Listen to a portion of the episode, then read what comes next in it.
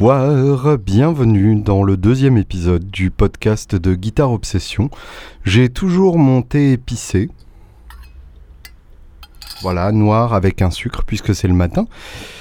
Euh, c'est pas le même que, la semaine dernière, hein, évidemment. Euh, je, l'ai remplacé entre temps et je m'en suis fait un autre, oui, parce que de temps en temps j'investis comme ça dans des boîtes de 80 sachets et du coup je peux m'en faire quand je veux. C'est un certain luxe que, j'apprécie particulièrement.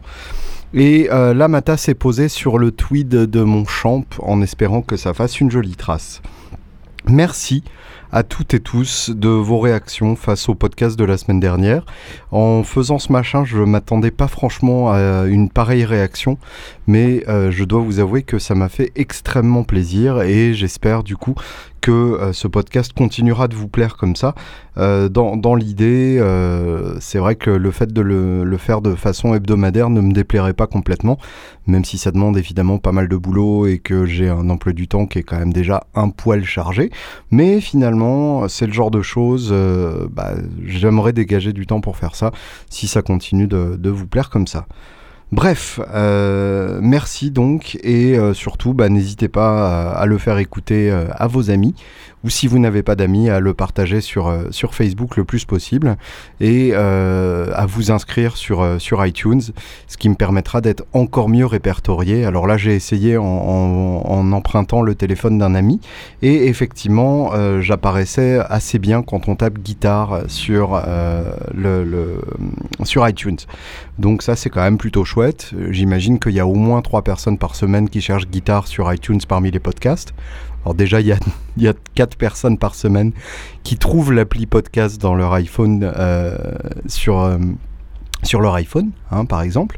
Et du coup, parmi ces quatre-là, il y en a probablement trois qui cherchent guitare, puisque je, surestime très largement le nombre de guitaristes en France, étant donné ma déformation et ma tendance à ne traîner qu'avec des gens qui s'intéressent à ces conneries-là. Alors les news de la semaine, bah, il y a quelques trucs dont j'aimerais vous parler.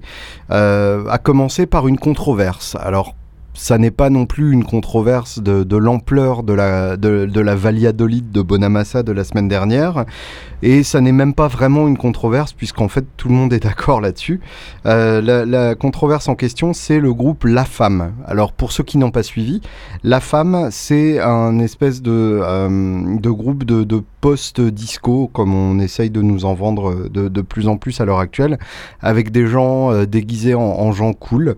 Euh, dont euh, un, guitariste qui a quand même une Jaguar, donc on, pourrait attendre euh, du, bon goût de sa part. Une Jaguar, c'est quand même pas une guitare qu'on choisit par défaut, c'est une manière de vivre qui, qui va avec.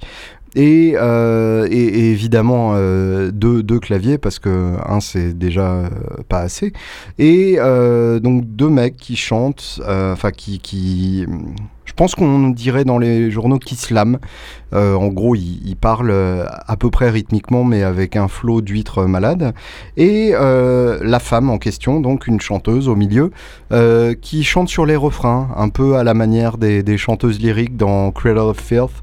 ou dans ou, dans n'importe quel groupe de, métal héroïque à dragon où sur le refrain vous avez la, grosse voix d'opéra sauf que là c'est une petite voix noyée dans une réverbe absolument abyssale et euh, bah jusque-là, pourquoi pas hein, Chaque groupe a sa formule.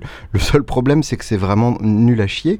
Et euh, donc, la femme a joué euh, pour la première de l'émission euh, Quotidien sur euh, Télé Monte Carlo. Oui, ça devient une chaîne euh, importante maintenant, puisque c'est la chaîne qui a récupéré Yann Barthès, l'animateur du petit journal, qui du coup maintenant fait euh, quotidien.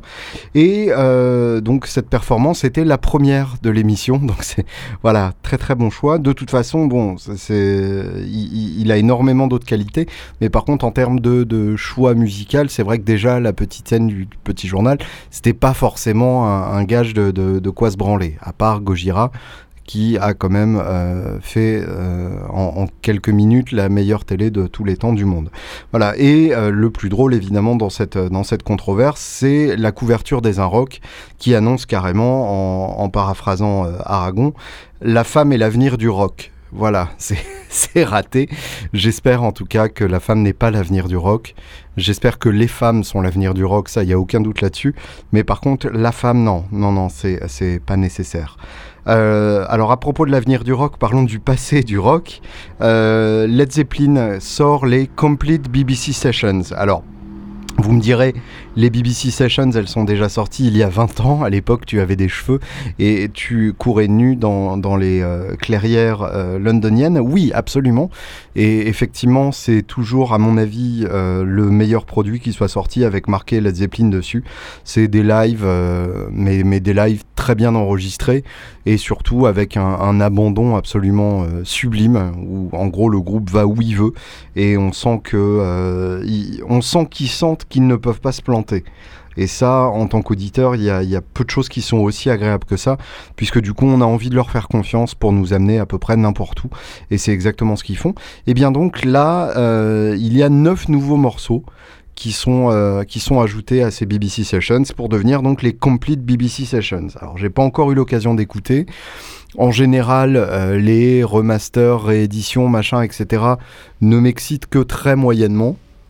On en reparlera d'ailleurs un tout petit peu plus tard quand on viendra à l'album de la semaine. Mais finalement, bon, il se trouve que là, euh, 9 nouveaux morceaux des BBC Sessions, c'est quand même un cadeau que on serait bien bagel de refuser. Donc je euh, comme euh, un, mec qui, qui est pas heureux, hein, pas comme euh, le machin qui se mange. on serait un bagel de, refuser ça, ça n'a aucun sens. Euh, voilà, donc j'écouterai euh, et je vous dirai ce que, j'en pense, mon petit avis important. Voilà, sinon, eh ben, mon ami Jeff Beck revient en concert à Paris. Le seul problème, c'est que ça coûte à peu près la peau du sgeg. C'est-à-dire que, alors, je vais sur euh, un site de vente digitale de tickets qui s'appellerait par exemple Digital Ticket. Et c'est à la salle Playel et c'est minimum 56 euros. Voilà. Et si vous voulez être bien placé, c'est 111 euros. Bah alors, Jeff, ça, ça, ne va pas. Tu, tu as fait un tu, as fait un caca nerveux, tu veux, euh, tu veux acheter une nouvelle strat signature à ton nom. Enfin, c'est absurde, c'est voilà. Mais euh, évidemment, l'artiste n'a probablement pas grand-chose à voir avec ça. C'est tout simplement que l'industrie de la musique est en train de rattraper ce qu'elle ne vend plus en disque euh, en taxant à mort les concerts. Ce qui est pas mal, du coup, c'est qu'on va se retrouver avec une citation. Voilà. Ce qui est pas mal, c'est qu'on va aussi se retrouver avec une situation où non seulement l'industrie du disque est morte, mais en plus l'industrie du concert aura été tuée par le prix de ces places-là.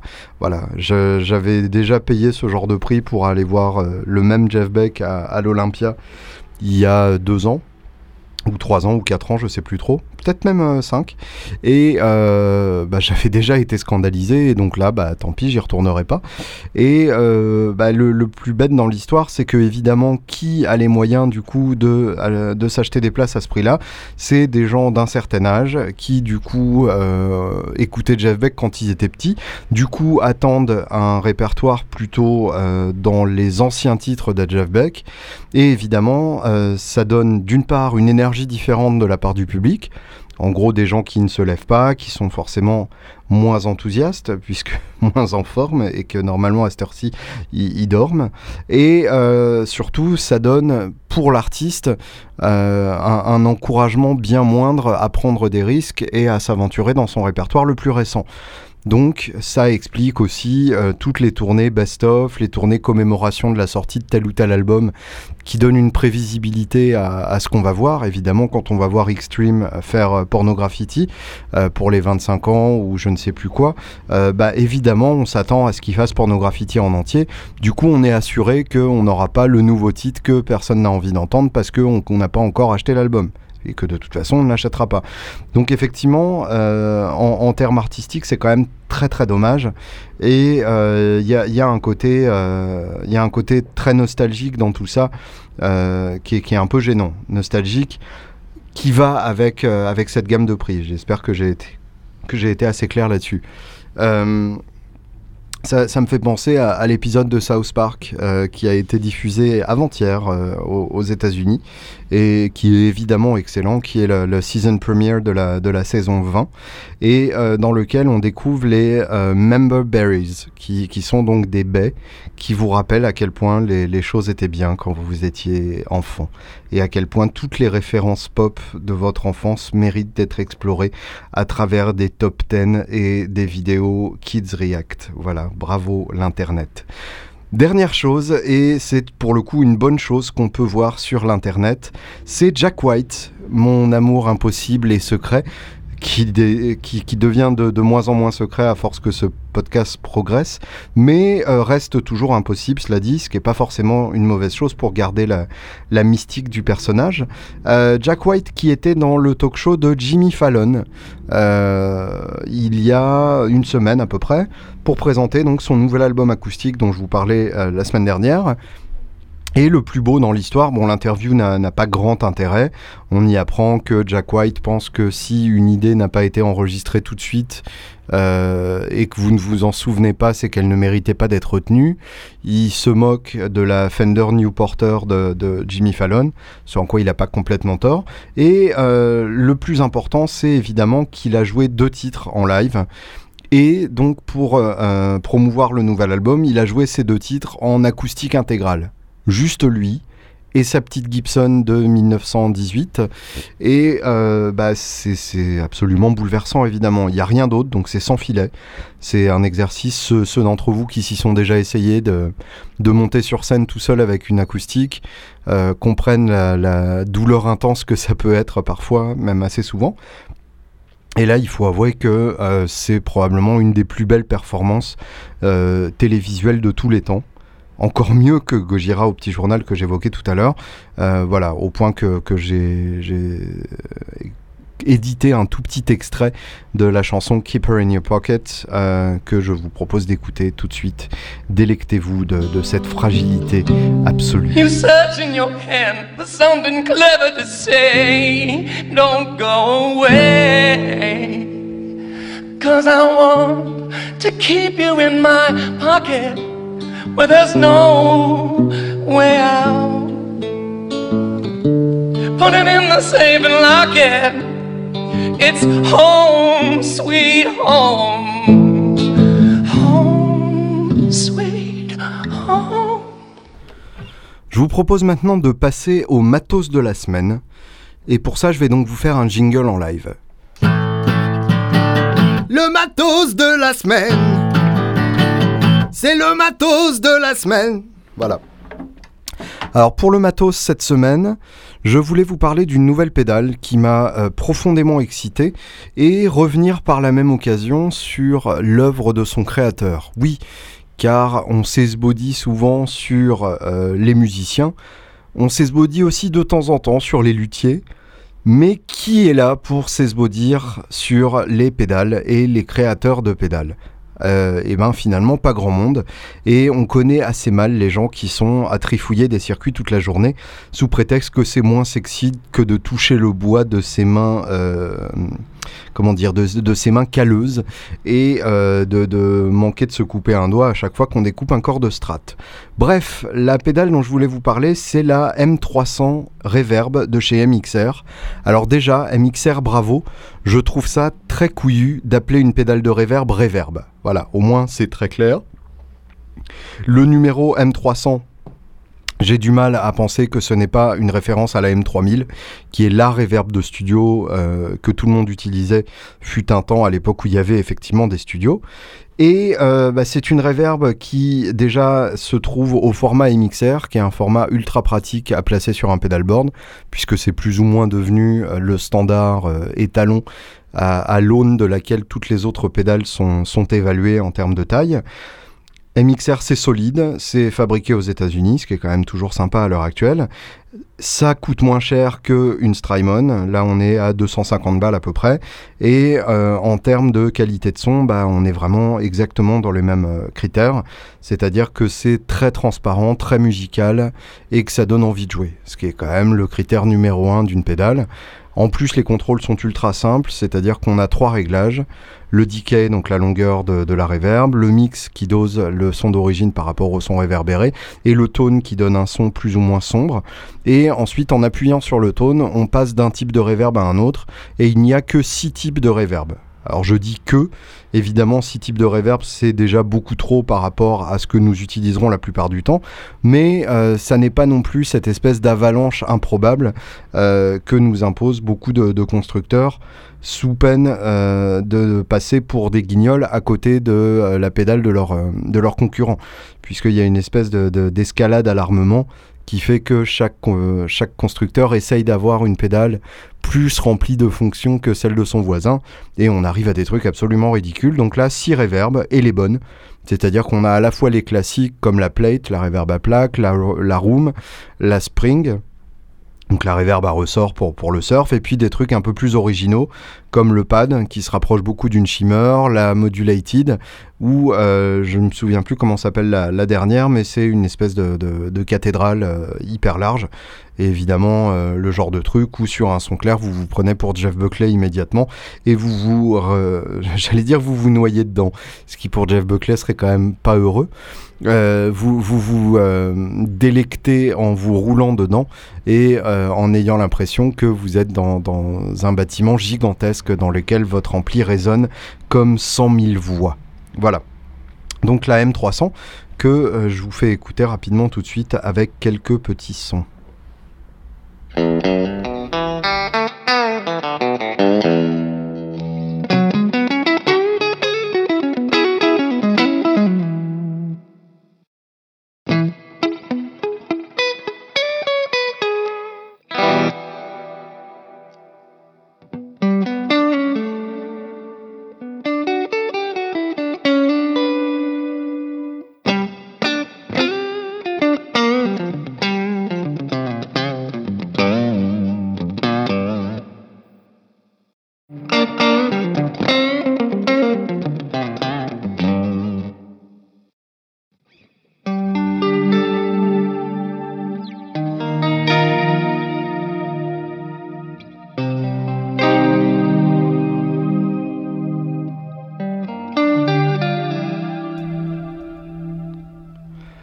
Vous avais promis de revenir sur le créateur de la M300 Reverb, et cet homme n'est autre que George Trips.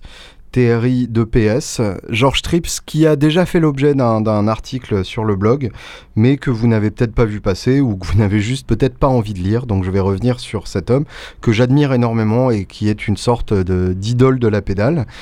Donc euh, c'est un pionnier de la pédale boutique dans les années 90, à une époque où euh, il y avait très très peu de marques artisanales comme ça, euh, où il y avait d'ailleurs tout court très peu de marques de pédales.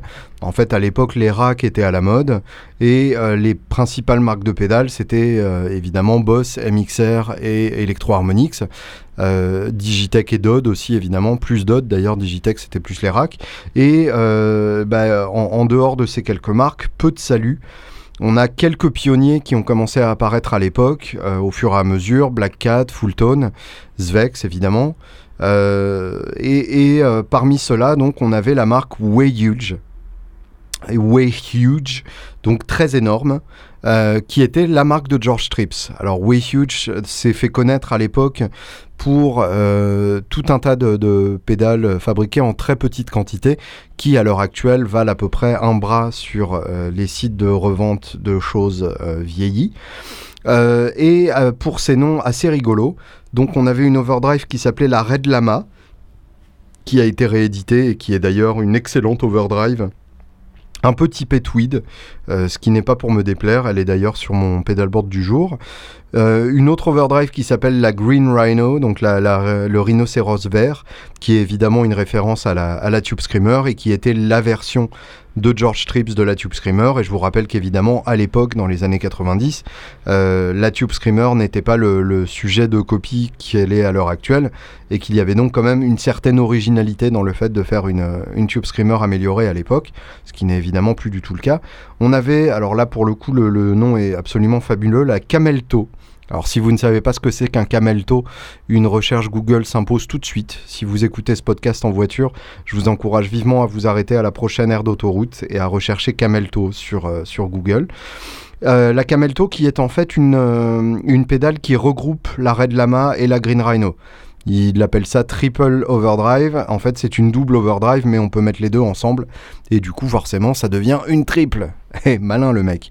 Euh, la Camelto, qui est notamment devenue la pédale de prédilection de Mike Campbell, le guitariste de Tom Petty qui est aussi un objet de fascination pour moi. On reviendra là-dessus, puisque j'aurai forcément l'occasion de, vous en parler dans quelques temps.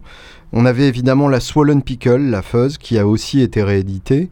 Euh, pareil, Swollen Pickle, au niveau du nom, c'est quand même pas mal. C'est euh, le, euh, le, pickle, le, hein, cornichon enflé.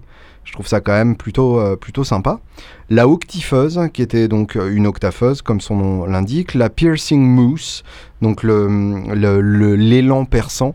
Euh, élan comme l'animal qui quand il est bourré, qui est donc aussi une phase octave si j'ai bien compris. La aquapousse, donc le, chaton aquatique ou, la chatte aquatique, qui est un délai, qui est notamment le, le délai de référence pour Brad Paisley ou sous sa forme rééditée pour Troy Von Leven, le, guitariste de Queens of the Stone Age, et la Blue Hippo, qui était un, chorus, euh, qui était un chorus fréquentable en plus pour une fois, qui était vraiment excitante euh, et qui a été réédité d'ailleurs à, quelques exemplaires pour le monde. Euh, évidemment, j'ai mis mes petites papates dessus et ça marche vraiment très très bien.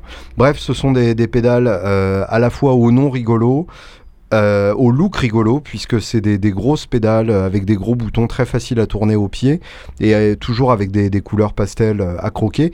Puis évidemment, parmi les pédales d'époque, il y a plein de one-off, de variations, etc. Tout étant fait à la main, il s'est amusé aussi à faire des, des, modèles qui n'ont existé qu'à quelques exemplaires qui maintenant valent évidemment le prix des dents d'une chèvre.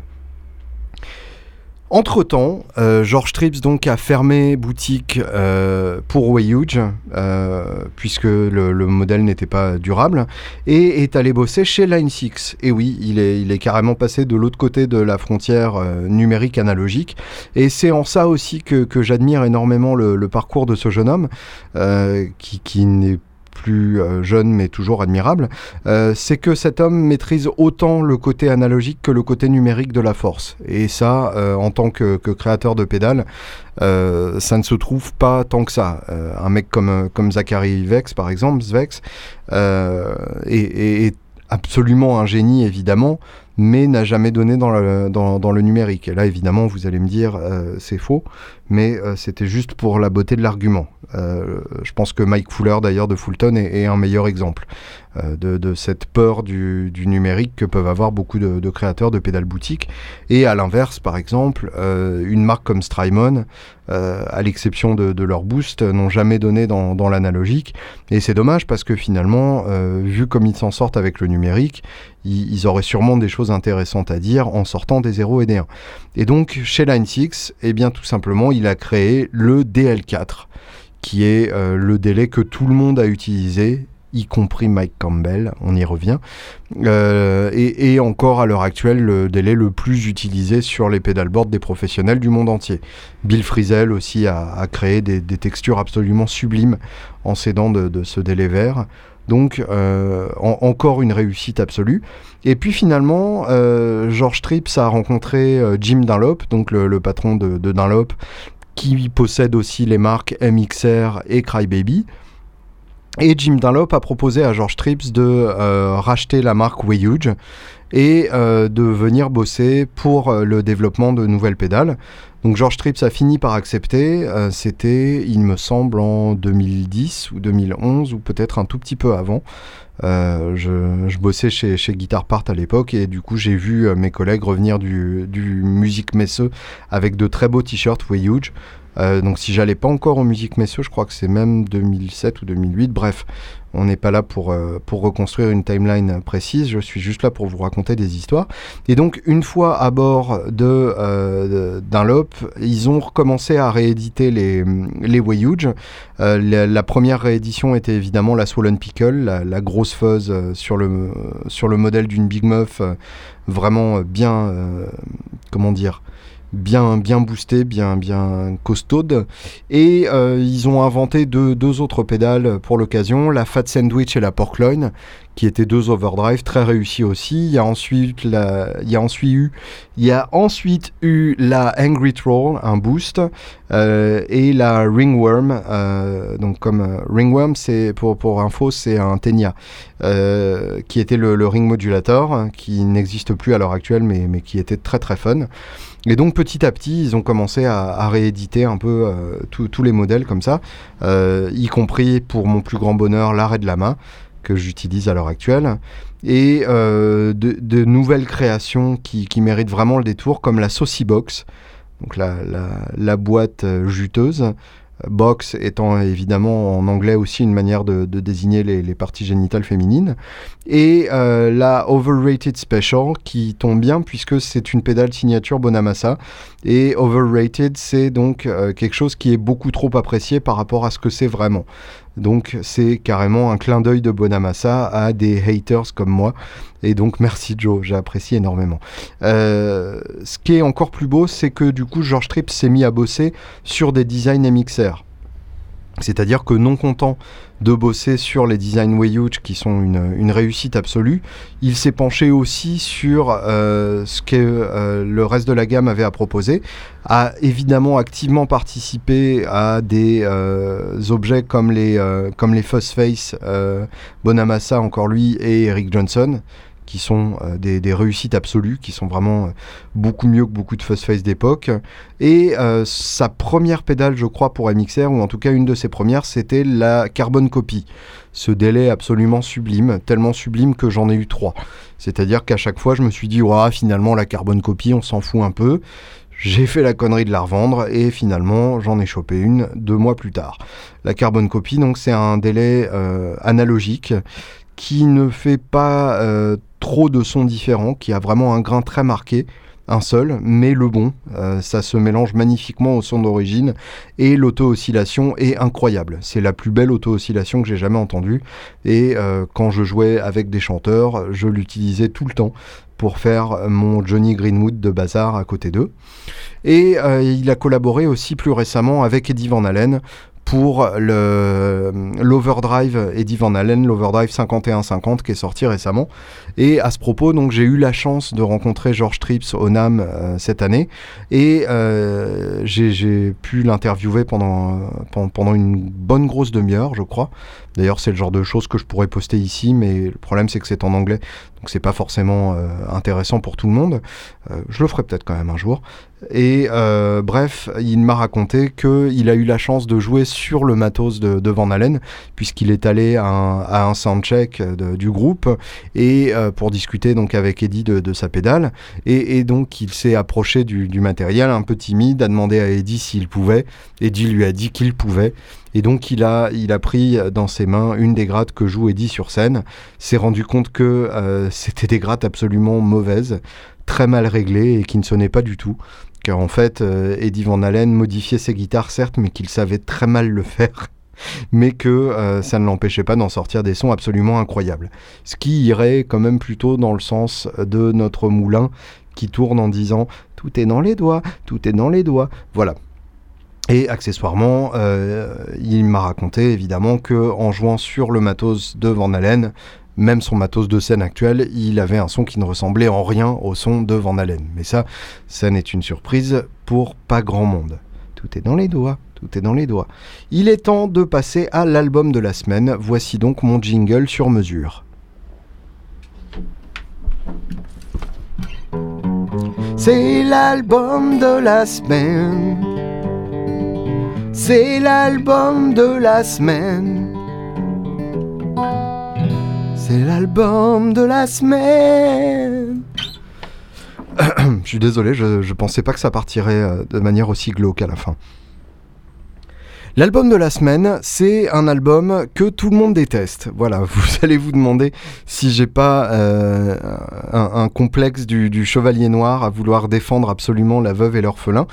Eh bien si, absolument. Et en plus de ça, c'est un album que j'aime vraiment. C'est euh, l'album Risk de Megadeth un album qui est sorti le 31 août 1999 et je m'en souviens très bien puisque à cette date-là précise, j'étais au carrefour de Brest. Euh, qui est donc en, banlieue. Il faut, il faut prendre deux bus pour y aller depuis, euh, depuis Lambézélec. Lambé, donc immortalisé dans, dans la chanson des Matmata, euh, où j'habitais à l'époque. Et euh, donc je suis allé l'acheter avec, avec mes petites économies. Et euh, j'ai encore un, souvenir absolument ému du moment où je suis rentré chez moi euh, pour, pour l'écouter, alors que la rentrée pointait le bout de son nez. C'est un album qui a passé pas mal de dizaines d'heures entre mes esgourdes. Donc l'album Risk de Megadeth, c'est un album intéressant à plusieurs titres. C'est leur dernier album chez Capitol avant qu'ils sortent donc le best-of qui célèbre le fait qu'ils ne sont plus en contrat avec Capitol, qui s'appelle, je vous le donne en mille, Capitol Punishment. Et ça, c'est quand même bravo Megadeth.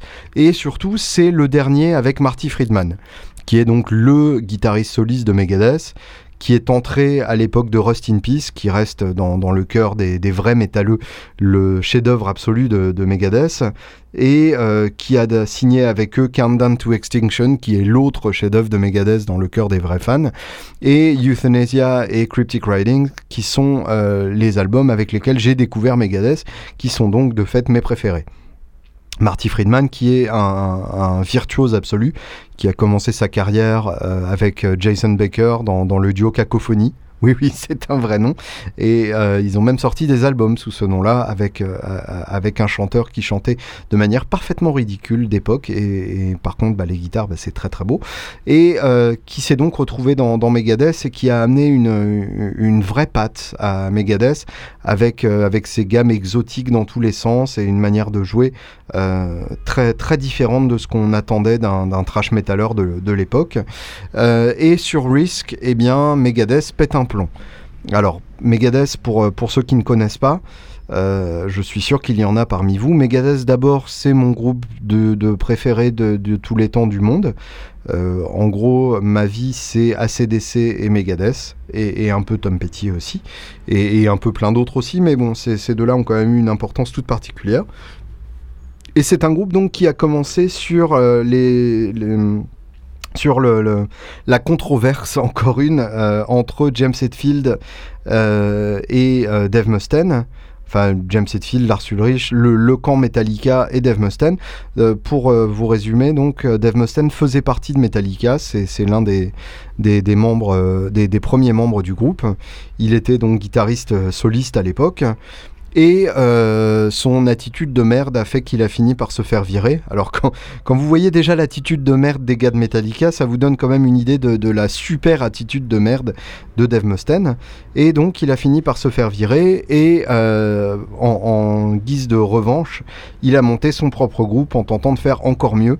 Et il passe ainsi toute sa carrière à tenter de faire mieux que Metallica en échouant magnifiquement. C'est-à-dire qu'il est toujours euh, très loin des chiffres de, vente et des stades remplis que peuvent afficher Metallica mais euh, tout ça en ayant eu un succès absolument colossal avec son propre groupe, puisque Megadeth a dû vendre quand même quelques dizaines de millions d'albums, tranquille le chat. Mais malgré ça, ça n'est pas assez pour euh, l'ego démesuré et le désir de vengeance absolument insatiable de Dave Mustaine. Et finalement, bah, c'est peut-être pas plus mal puisque ça veut dire qu'il a encore des choses à prouver, et en musique c'est quand même un truc assez important. À partir du moment où un artiste n'a plus rien à prouver, c'est en général là qu'il commence à sortir l'album un peu merdique, le premier de la mauvaise période, juste avant l'album avec Rick Rubin qui fait que tout le monde redécouvre leur vraie valeur. Je ne pense à aucun artiste en particulier puisqu'ils sont plusieurs dizaines à avoir fait ça. Bref, euh, Risk de Megadeth sort donc après deux albums qui annonçaient clairement un virage plus hard rock que trash metal, donc avec des tempos un peu plus rapides, euh, des guitares accordées plus bas, un côté un peu plus heavy, un peu moins genre ta gueule, ta gueule, ta gueule. Voilà. Mais euh, Risk était carrément encore un gros pas euh, en plus dans ce sens-là, c'est-à-dire que c'est carrément un album de pop sur certains, euh, sur certains titres, mais évidemment de la très belle pop. Alors il y a des titres plus ou moins réussis, Hein, euh, il va falloir dès maintenant le reconnaître puisque sinon vous allez me trouver carrément malhonnête ce qui ne serait pas forcément pour me, gêner, puisque je le suis dans, une très large mesure, mais euh, là n'est pas la question. Un titre, par exemple, comme I'll Be There, est quand même un peu un, titre beaucoup trop euh, pour, pour être complètement plaisant, mais c'est quand même pas de la merde. Et un titre comme Enter the Arena est quand même un titre un peu honteux.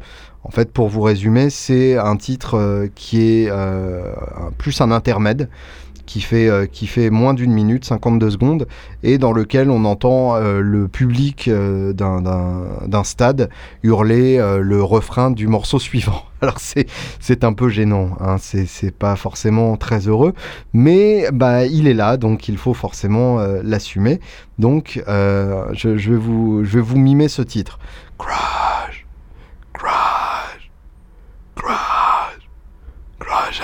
Voilà, ça n'a absolument aucun intérêt. Le reste de l'album, en revanche, c'est quasi que du très bon. Toujours évidemment des riffs excellents.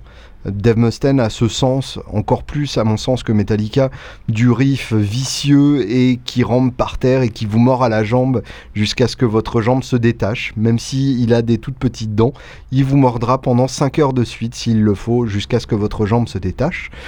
Et euh, on le retrouve sur des titres comme Insomnia, qui ouvre l'album, euh, Crush Em, justement, malgré cette intro gênante, ou encore Time the End, qui pour moi est un des meilleurs riffs de Megadeth de tous les temps, donc par extension, un des meilleurs riffs de tous les temps, point final.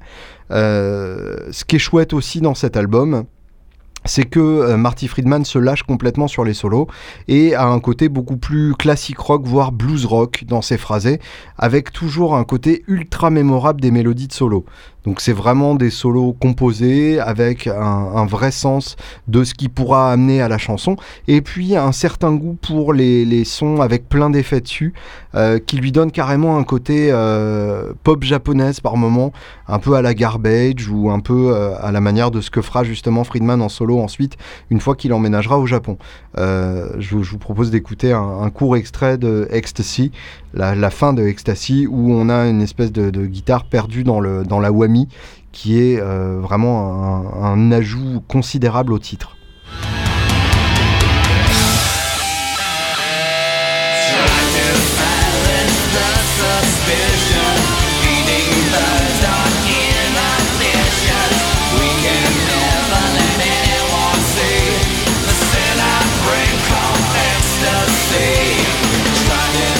Alors voilà, le, seul problème de cet album, et c'est un problème qui se pose pour une grande partie de la discographie de, Megadeth, c'est qu'elle a reçu une version remixée, remasterisée en 2004.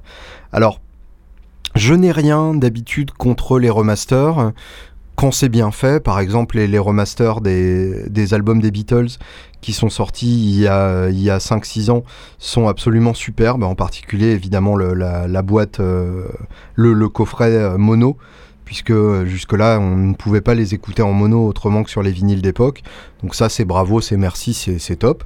Mais par contre, là, en l'occurrence, euh, c'est vraiment un cas de Dave Mustaine qui n'assumait plus les albums d'origine et qui, du coup, s'est permis des, des, libertés absolument scandaleuses. C'est-à-dire, c'est un peu comme prendre une vieille photo de soi, une photo qui date euh, d'il y a une dizaine d'années, et de retoucher sous Photoshop les choix douteux de garde-robe ou de capillosité. Donc c'est quand même un peu gênant. En d'autres termes, euh, gommer son melette et, le remplacer par euh, une barbe pas d'époque, ou enlever son short et le remplacer par un pantalon dragon à la Jimmy Page, que de toute façon on n'aurait jamais pu enfiler à l'époque. Bref, c'est un peu dommage parce que du coup, bah, ça, ça enlève à ces albums leur légitimité de photo du groupe à l'époque et ça leur donne un côté euh, bah, de photo du groupe en 2004, c'est-à-dire probablement l'une des pires périodes de Megadeth, euh, l'une des périodes où vraiment Mustaine se cherchait, ne savait même pas s'il allait vraiment euh, continuer ce groupe ou avec qui. Donc bref, c'est vraiment c'est vraiment moyen et euh, c'est même carrément critiquable sur certains, euh, sur certains morceaux. Euh, je vous fais par exemple écouter les deux versions de Insomnia, donc le titre qui ouvre l'album.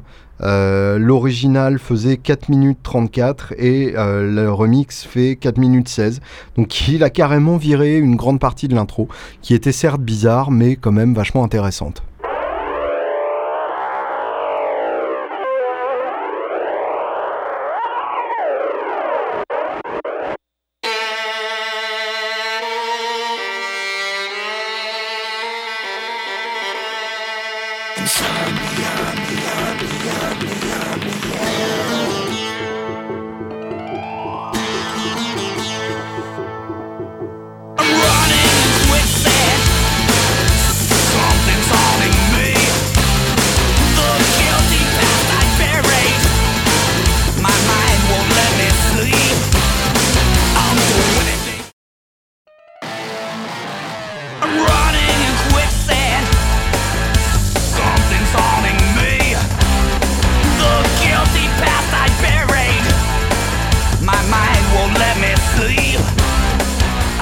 À d'autres moments, euh, bah, on a carrément un changement de son qui est hyper choquant.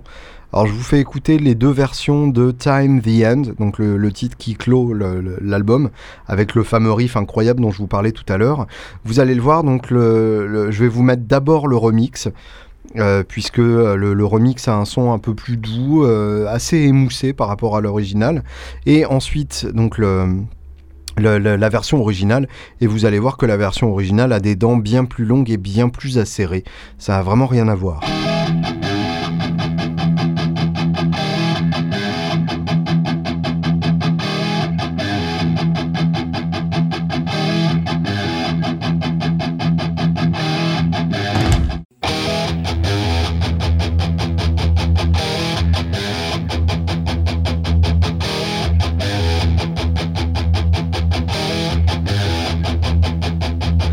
Donc c'est carrément un exercice de, de révisionnisme musical. Et c'est un peu tant pis parce qu'il n'y en avait vraiment pas besoin. Le, master de l'original était très bien, le mix de l'original était très bien. Et euh, surtout, ce qui est extrêmement dommage, c'est que c'est une réédition qui a été faite sans nous laisser le choix. C'est-à-dire que euh, Mustaine aurait voulu faire bien les choses et n'aurait pas juste voulu balayer son caca sous le tapis. Euh, il aurait... Euh, ça sonne bien, hein, son caca sous le tapis. Il y a, un, côté un peu rythmique des, consonnes qui est plutôt sympa. Euh, bref, euh, il n'aurait pas voulu balayer son caca sous le tapis. Il se serait contenté de faire une, une double réédition avec d'un côté euh, l'album original et de l'autre l'album remixé. Et là, dans ce cas-là, il aurait pu se permettre de faire un remix même encore plus extrême, voire de rechanter certaines parties. Ça n'aurait gêné personne. Le problème, c'est que là, la seule version qui est disponible à la vente, c'est la nouvelle version. En d'autres termes, si vous voulez l'ancienne, il faudra retrouver euh, le CD de l'original. Et euh, je suis sûr qu'à l'heure actuelle, les, fans gardent très précieusement leur copie du CD Risk, puisque euh, on n'en retrouvera pas comme ça. Maintenant le CD Risk, c'est le remix de 2004. Donc il y, a un côté un peu, un peu gênant, même en termes éthiques. Je, sais qu'on parle de, de, rock et de pop, qui est un sujet assez léger, mais c'est quand même assez dommage. Pour terminer sur cet album, euh, je voulais parler quand même de la réaction à l'époque euh, autour de Risk. Euh, et, c'est un album que les fans détestent, que le public a détesté, que les critiques ont détesté. Bref, c'est un album qui a été brûlé par tout le monde. L'explication que Mustaine a donnée, étant mauvais joueur à peu près comme tout le temps, il, a tout simplement dit si le, le, nom qui était sur l'album n'était pas Megadeth, cet album aurait vendu des millions d'exemplaires. Alors certes, Dave, euh, les gens attendaient autre chose parce que ça s'appelle Megadeth, mais euh, de là à dire que cet album aurait été un tube, je ne suis pas certain non plus. C'est assez rigolo parce que du coup, ça veut dire que Mustaine s'imagine faire de, la pop hyper consensuelle comme ça, et que c'est un truc qui n'a rien à voir avec Megadeth. Bon, finalement, si on écoute bien, ça reste quand même euh, dans, dans, ces réflexes trash metal de, de riff qui vous mord les genoux, et ça, c'est pas un truc que l'establishment de, de, Nashville, où cet album aurait dû sortir, euh, serait, serait prête à accepter. Donc euh, finalement c'est un album qui a le cul entre deux chaises et qui est très bien comme ça et qui trouvera son public peut-être dans, les années à venir. Je vous conseille, si vous avez l'occasion, de mettre la main sur l'original, qui pour moi est bien mieux que la version remixée. Je vous propose de terminer sur l'anecdote de la semaine. Euh, qui est encore une fois euh, une, anecdote musicale évidemment, mais plus une anecdote de musique que de matos cette fois-ci, et je vais vous faire un petit jingle.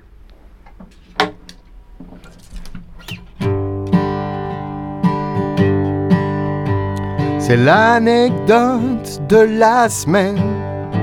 C'est l'anecdote de la semaine. S'est passé un truc une fois, je crois. L'anecdote de la semaine donc se déroule à Los Angeles en janvier 2016. Alors que faisais-je donc à Los Angeles en janvier 2016, me demandez-vous? Des sanglots tremblants dans la voix, je ne sais pas pourquoi vous pleurez, il est, le temps, il est temps d'arrêter maintenant. Et euh, bah, en fait j'étais au NAM tout simplement, hein, le, salon euh, des, geeks euh, de, guitare et de matos en général. Et bah, en général quand je vais au NAM, alors le meilleur moyen de se faire détester, c'est de commencer sa phrase comme ça. En général, quand je vais au NAM, euh, voilà, je, kiffe bien. Euh, en général, quand je vais au NAM, j'y vais trois jours en avance euh, ou quatre jours en avance, histoire de, me balader dans, Los Angeles, d'aller voir la mer, de, de me baigner les pieds dans l'océan Pacifique et de voir les dauphins sauter au loin. Je vous jure, ça m'est arrivé un soir et, c'est la vérité. Et le son et l'odeur du, Pacifique n'est pas la même que, l'océan, euh, les, les, mers qu'on connaît en France. C'est encore autre chose. Bref, euh, je me baladais dans, Hollywood et je tombe sur un, endroit où je vois une grande scène installée comme ça sur, un, sur un lot de, parking en plein milieu de nulle part, puisqu'il y a, y a beaucoup d'espace où il y a du rien dans, dans Los Angeles vu que c'est très très vaste, et une queue qui commençait à se former devant. Donc je, me suis renseigné et euh, il se trouve que Weezer, euh, un de mes groupes de pop euh, metal préférés, jouait quelques heures plus tard pour un talk show, un, late night show Jimmy, je sais plus quel Jimmy c'était, je crois que c'est Jimmy Kimmel, oui c'est ça, Jimmy Kimmel, euh, jouait en live, euh, donc présenté en live Weezer, et il suffisait pour ça d'avoir un wristband, donc un, petit, un, petit bracelet qu'on avait réservé auparavant sur Internet. Alors évidemment, je n'avais pas réservé auparavant sur Internet, mais je me suis dit, bah ça vaut le coup de le tenter. Du coup, j'ai entraîné avec moi Laurent de, de, Guitar Village, avec qui je me baladais à ce moment-là dans, dans Hollywood. Et euh, donc on a fait la queue pendant, pendant une heure et demie à peu près, et ils nous ont dit qu'on pouvait effectivement avoir notre petit wristband, juste parce qu'on était des Frenchies qui n'avaient rien compris au principe. Et donc on est allé s'installer comme ça devant une scène, euh, mais une vraie scène de, festival, hein, un truc gigantesque avec des lights incroyables, du matos incroyable, etc. Dans le public, évidemment, il y avait Brian Rell, le guitariste de, Paul McCartney, qui venait voir son pote qui joue de la basse dans, dans Weezer. Donc on a discuté, sympa, salut Brian euh, ça va bien, euh, pourquoi tu chantes plus dans, ACDC, tout ça. Et donc, euh, à un moment, Jimmy Kimmel est arrivé, puisqu'il était juste à côté en train de présenter le reste de l'émission, que nous regardions donc sur un, grand écran pour savoir à quoi nous attendre. Et donc, le temps d'une coupure de pub, il est venu et, il était juste devant nous et il a dit Et maintenant, Weezer Et d'un coup, eh bien, on a vu Weezer qui sont, qui, sont arrivés, beaux comme tout, avec un son absolument sublime, vraiment genre, son d'album, mais mieux, euh, plus puissant, euh, absolument énorme. Ils ont joué deux fois de suite les, deux singles qu'ils avaient à, promouvoir pour leur album qui est sorti entre temps, qui est d'ailleurs excellent, le, White Album, je vous le conseille de, tout cœur. Euh, cherchez pas White Album, hein, vous tomberez sur autre chose, qui est, pas plus mal d'ailleurs, mais, mais bref, c'est l'album Weezer, tout simplement, le blanc. Et après ça, ils se seront lancés dans un tout petit concert impromptu, rien que pour nous puisque c'est un truc qui n'a pas été filmé euh, ou même posté sur, euh, la chaîne YouTube de Jimmy Kimmel, dont mon titre préféré de tous les temps du monde, Buddy Holly. Voilà, ce titre-là.